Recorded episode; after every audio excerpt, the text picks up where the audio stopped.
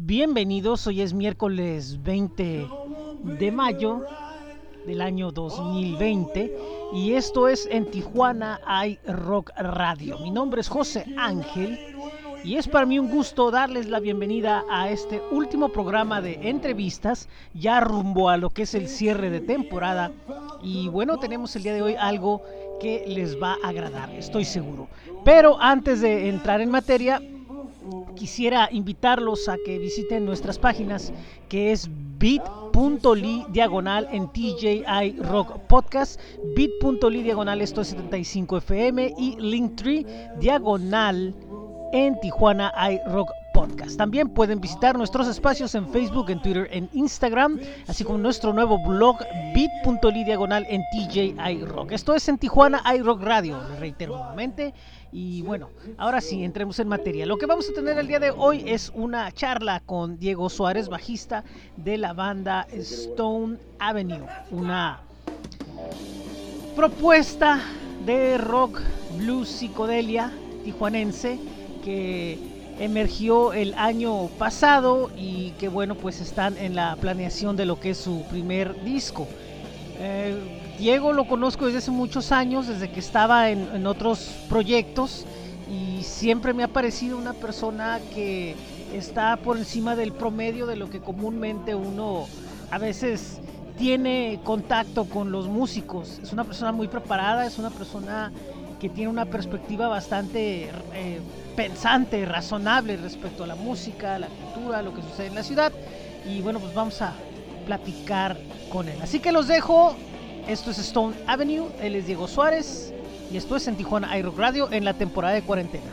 Sí, ok. Saludos a todos, soy Juan Diego Suárez, soy músico vocal de aquí de Tijuana, también soy ingeniero egresado del Instituto Tecnológico de Tijuana.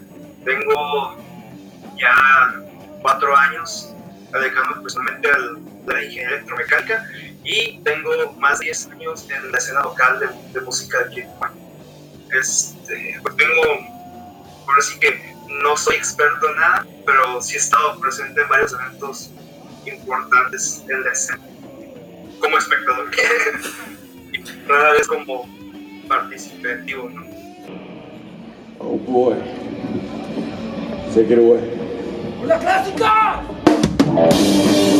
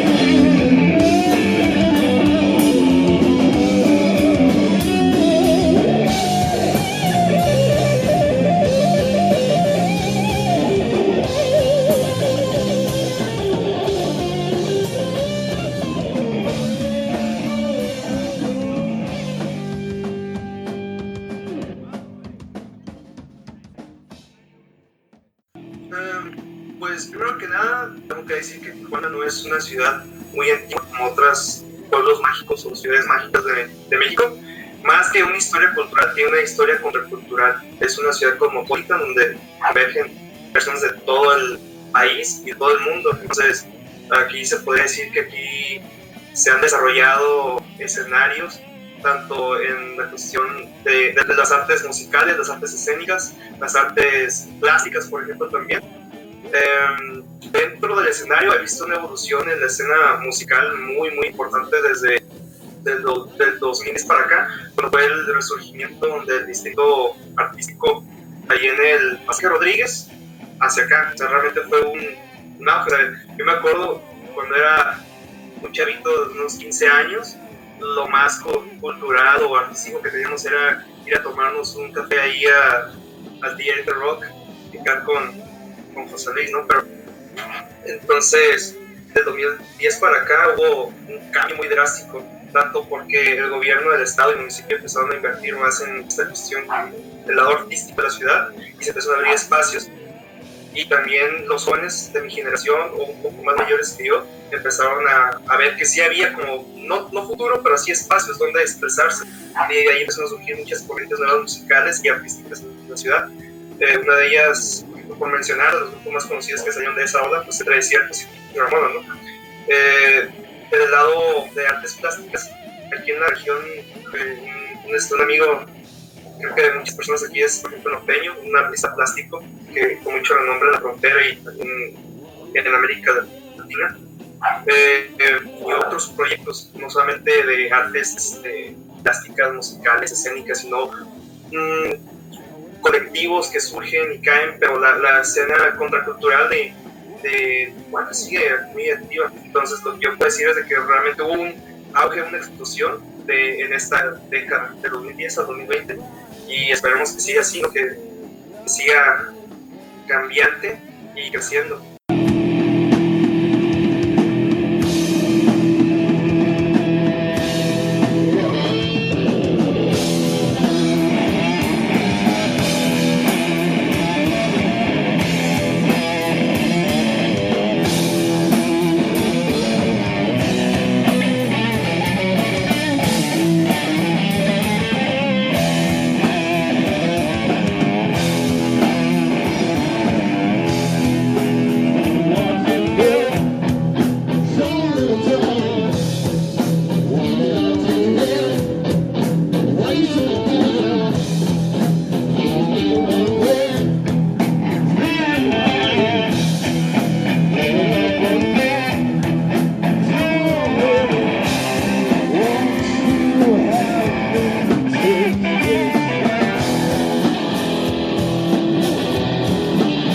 Don't die right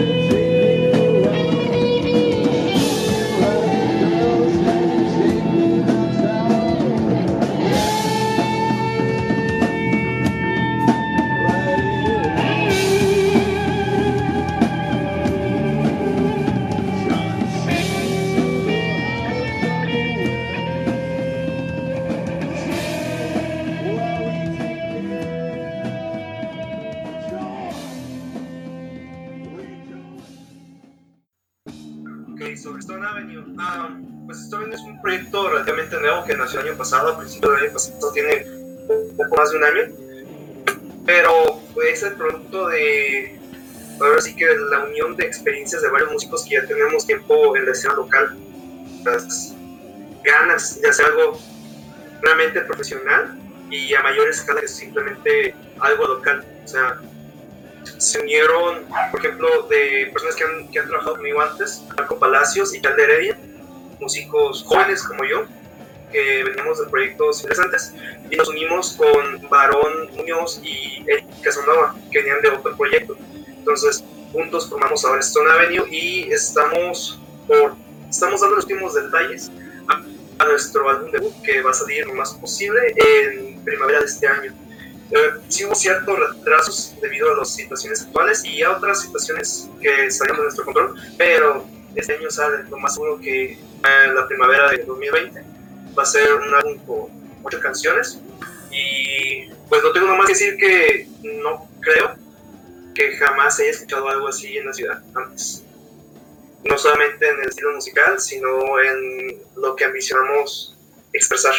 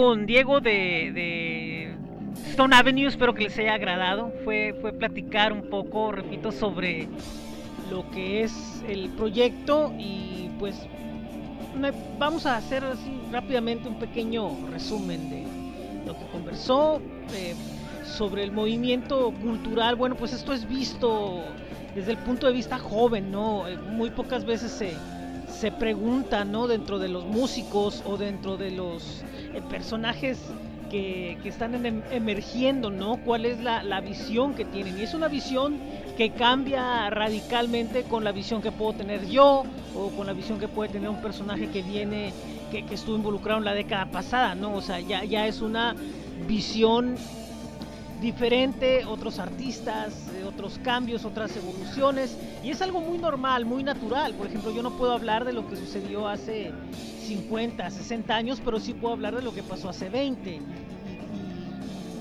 Y, yo tengo pues una, una cierta visión, y, alguien que, que, está en la década más adelante tiene una visión diferente, y así van a ir cambiando las, las visiones. Lo que sí es un hecho es que sí, en efecto, Tijuana eh, parte de un punto contracultural porque no somos exactamente como lo dice Diego, no somos otras ciudades con otras tradiciones. Y eso es una situación que me tocó ver ahora que, estuve en el proyecto de proyecto que, estuve trabajando, donde precisamente la mayoría de la información que se estaba publicando en esa plataforma tenía que ver con las tradiciones históricas y las tradiciones de ciudades de 200, 300, 400 años y nosotros estamos en 130, 131 y es una ciudad con una dinámica muy diferente y eso evidentemente se aplica a, la forma de hacer la música, a la forma de crear el, arte en general y, eso es una realidad que, ¿no? Eh, respecto a la banda, bueno pues eh, por lo que siento y por lo que he visto en este tiempo que Son Avenue está integrada en el escenario local, eh, pues es una agrupación que creo que por primera vez sus integrantes tienen un rumbo fijo en común. Ahora sí, después de otros proyectos anteriores que, que, que sí tuvieron cierta preponderancia, pero ahora sí veo que se están tomando el tiempo que están haciendo las cosas como, como en, mayoría habían pensado en algún momento y pues traen un, objetivo ahí importante de presentar algo que, que sea diferente a lo que hemos escuchado y visto antes.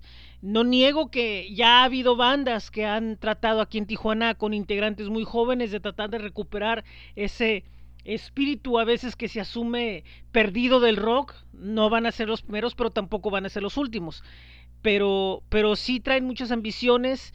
Veo que, repito, hay una, una, un enfoque ahora sí en el trabajo que están tratando. Instrumentalmente, no hay duda de que, de que, de que ahora sí eh, Marco y, Heredia y, Diego están mucho más sueltos, están ahora sí experimentando, están ahora sí eh, sintiendo un, enfoque más allá de estarse, de estar encasillados, ¿no? En, una idea que tenía, estaba interesante, pero no tenía ese enfoque, y veo que ahora con la integración de los nuevos, de los, de los integrantes que los ayudan a formar Stone Avenue está ese enfoque presente. ¿Qué tan revolucionaria puede ser la idea de lo que está presentando Stone Avenue? Bueno, eso lo veremos más adelante y, pues ya será cuestión de opiniones y cuestión de criterios y de análisis ver qué es el resultado que presenta esta banda en el futuro inmediato. Aún estamos pues en la espera de esta grabación, que bueno, pues sabemos que pronto va a aparecer por ahí. Bueno, eh, esto es todo lo que corresponde a la charla del día de hoy y con esto cerramos el ciclo de entrevistas de esta temporada de cuarentena que está entrando ya en su recta final. Nos quedan tres programas el del próximo domingo es un programa con el formato que hemos estado realizando todas estas semanas desde el mes de abril y los últimos dos programas, bueno, pues serán eh, programas especiales con mucha música y mucha información, se los puedo asegurar que así será. Son programas que estamos preparando eh, con un poco y más detallados que los que hacemos. Es un poco un regreso al formato que tuvimos de programa largo en Bulbo Broadcast y en Radio Fusión. Y bueno, pues espero que les agrade en el momento en el que ya eh, aparezcan. Estos serán los programas 14 y 15 con los que cerramos temporada el próximo 31 de mayo.